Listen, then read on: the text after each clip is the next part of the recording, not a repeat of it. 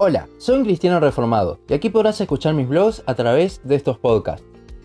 Hoy vamos a empezar una serie sobre una epístola de la cual se escucha poco predicar, pero creo que refleja muy bien lo que está pasando hoy en día en el mundo cristiano.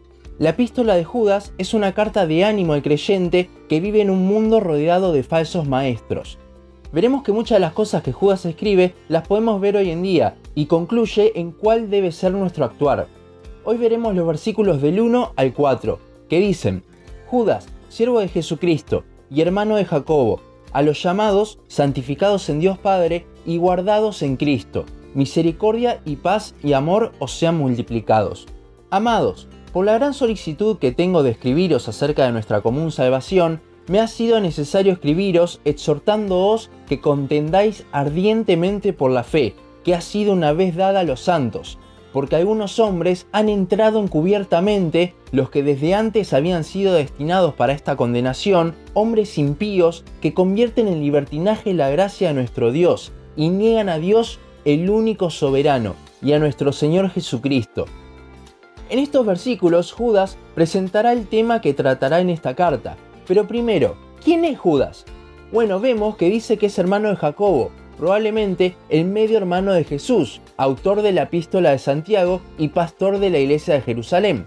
Con lo cual, Judas era otro de los medios hermanos del Señor Jesús. Por ello, también la salutación comienza de una forma similar a la de Jacobo en Santiago, diciendo siervo de Jesucristo, y no apóstol de Jesucristo como lo hacían Pablo y Pedro. Si bien, como Jacobo, en un principio no creyó en Jesús, Luego de su resurrección lo vemos en el aposento alto en Pentecostés, con lo cual hubo un momento en el medio en el cual se convirtió. El versículo sigue y Judas nos dice para quién está destinada esta carta, para creyentes verdaderos. Esto lo podemos ver al describir el proceso de salvación en pocas palabras. Dios nos llama por medio del Evangelio, nos aparta para Él, nos hace santos y nos guarda nuestra salvación hasta el fin. Si bien la carta está dirigida a todos los creyentes, es probable que la haya enviado a una iglesia formada por judíos, esto por la cantidad de referencias al Antiguo Testamento. Estos cristianos ex judíos estaban pasando por tiempos muy difíciles, porque primero la persecución estaba en su peor momento. Esto lo vemos ya que la carta se escribió luego de Segunda de Pedro, porque cita Segunda de Pedro 3.3 en el versículo 18. Y la carta de Pedro se escribió entre el año 68 y 70 después de Cristo. Recordemos que en el año 70 el templo judío fue destruido.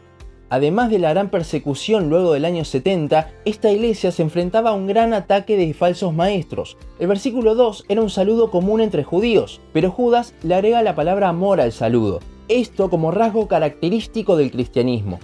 En el versículo 3 entonces vamos a ver la intención principal que tenía Judas para escribir esta carta, la cual era hablar de nuestra común salvación, esto para ser de consuelo en medio de tantos problemas. Sin embargo, guiado por el Espíritu, podemos ver el tema de la carta en la segunda parte del versículo, que contendáis ardientemente por la fe. Cuando dice contendáis ardientemente, Judas utiliza una palabra en el griego original que es epagonizomai, la cual viene de la palabra agonizomai, que era una palabra que se usaba en los Juegos Olímpicos. Describe cuando el atleta se tiene que esforzar a un punto muy grande para ser vencedor. Es como el atleta ese que está tratando de terminar la carrera, los músculos no le pueden más, siente mucho cansancio, pero igualmente llega y vence. Se esfuerza a tal punto de que sus músculos se contraen de tal forma de que llega a la meta igualmente para ser vencedor. Ese debe ser nuestro sentir. De esta misma palabra es que viene nuestra palabra agonizar, con lo cual podemos ver el grado que tiene.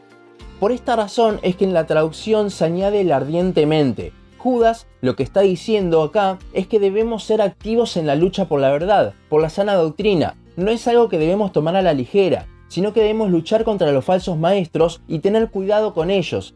Este sentimiento es el que nos debe dar cuando vemos a falsos maestros tergiversar la palabra de Dios.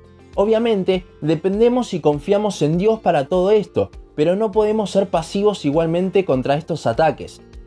El versículo 4 nos muestra algo de los falsos maestros contra los que estaban combatiendo, los cuales se estaban introduciendo dentro de la iglesia simulando ser hermanos, pero no lo eran. Judas entonces muestra que estas personas ya habían sido destinadas por Dios para ser falsos maestros. Y esto puede sonar un poco fuerte quizás, pero ¿no pasó lo mismo con Judas Iscariote? En Hechos 1, Pedro dice claramente que Judas Iscariote había sido destinado para ello. Bueno, es el mismo caso con los falsos maestros, y a su vez, la condenación que reciben ya está escrita en toda la Biblia. A los falsos maestros, Dios ya los destinó para esa condenación. Lo mismo pasó con Judas Iscariote. Igualmente, aunque ya estén predestinados para eso, no es culpa de Dios, es responsabilidad humana, como cuando una persona no predestinada por Dios es enviada al infierno por su pecado, no porque Dios no lo haya predestinado. Bueno, este es entonces el mismo caso con los falsos maestros. En la última parte del versículo aclara algunas de las cosas que enseñaban estos falsos maestros, negando la deidad de Cristo e inclinándose hacia el libertinaje. Estos eran llamados los gnósticos y los libertinos. En el próximo podcast veremos más acerca de estos falsos maestros. Hoy hemos introducido la carta y esto nos deja pensando en si hoy en día contendemos verdaderamente contra las falsas doctrinas. La mejor forma de contender es compartiendo la verdad y compartiendo lo que dice la Biblia. Gracias a Dios, hoy en día, por medio de Internet, tenemos muchos recursos para hacerlo, pero debemos aprovecharlos sabiamente. Recuerda como lo hace el atleta tratando de llegar a la meta aunque sus músculos no den más. Ese debe ser nuestro sentir a la hora de compartir la sana doctrina.